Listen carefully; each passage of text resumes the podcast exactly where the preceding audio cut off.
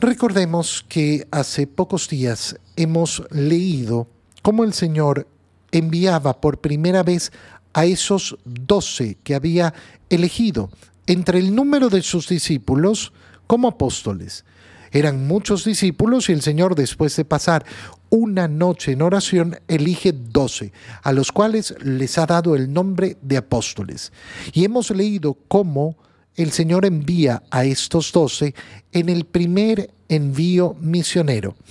La primera vez que el Señor los envía a misionar, a los doce. Y regresaron los doce llenos de alegría después de haber, eh, de haber realizado la misión que les ha dado el Señor.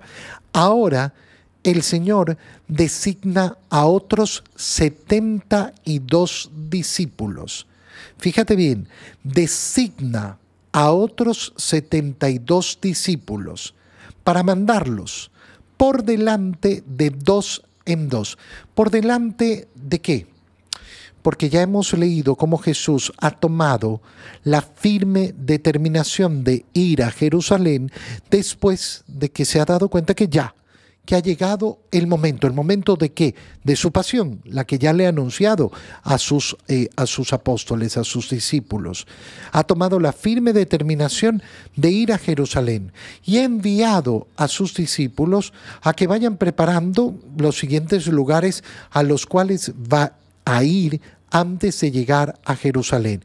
Y entonces en este momento designa 72 para ir por delante y los envía de dos en dos. ¿Por qué no los envía de a uno? La misión se da siempre en compañía, de dos en dos, para irse alentando, para irse cuidando y por una serie de razones de practicidad, para que ese evangelio vaya prosperando y vaya llegando a todos los pueblos y lugares donde pensaba ir. Donde pensaba ir. ¿Cómo va a preparar eh, eh, el camino por donde va a pasar, a través de estos discípulos a los cuales ha designado para ir a predicar el Evangelio. Qué bonito es esto, ¿por qué?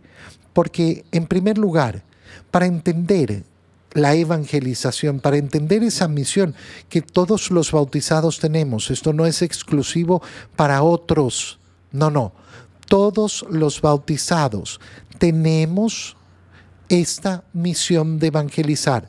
Para entenderla, en primer lugar, el Señor me ha designado. Sí, me ha designado. Me ha llamado a mí, a mí me ha llamado. ¿De qué modo? Bueno, desde el día de tu bautizo. Si no, no serías bautizado. En segundo lugar, de dos en dos, siempre en esa perspectiva de comunión, es decir, en una perspectiva eclesial, como miembro de la iglesia. ¿Y para qué? Para adelantarme al Señor, para permitir que el Señor llegue. Porque no es transmitir lo que yo quiero transmitir, sino permitirle al Señor entrar, entrar a donde quiere ir el Señor, preparar los corazones para que reciban a Jesús. Eso es la misión evangelizadora. Preparar los corazones no para que me reciban a mí, sino para que reciban a Jesús.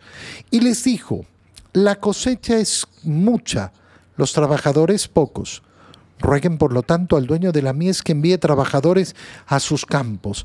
La necesidad de darnos cuenta de que siempre tenemos que rezar por las vocaciones, de que siempre tenemos que estar rezando para que haya personas que estén dispuestas a predicar el Evangelio, a anunciar el Evangelio, que no tengan vergüenza.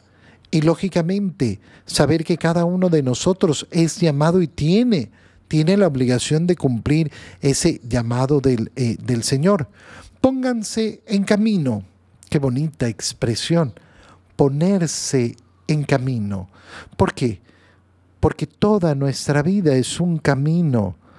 Todo el cristianismo es un camino. Todo el recorrido es el recorrido desde nuestra concepción hasta el cielo, que es la meta. Ponte en camino. No te quedes quieto. Ponte en camino. ¿Quién no se pone en camino? El que no mira la meta. El que no mira la meta. El que no mira la meta nunca está en camino. ¿A qué me refiero? Cuando tú te preguntas qué anhelas, qué deseas, qué buscas, para qué vives, para qué te levantas. Y resulta que lo que yo quiero, lo que yo anhelo, son solo las cosas de este mundo.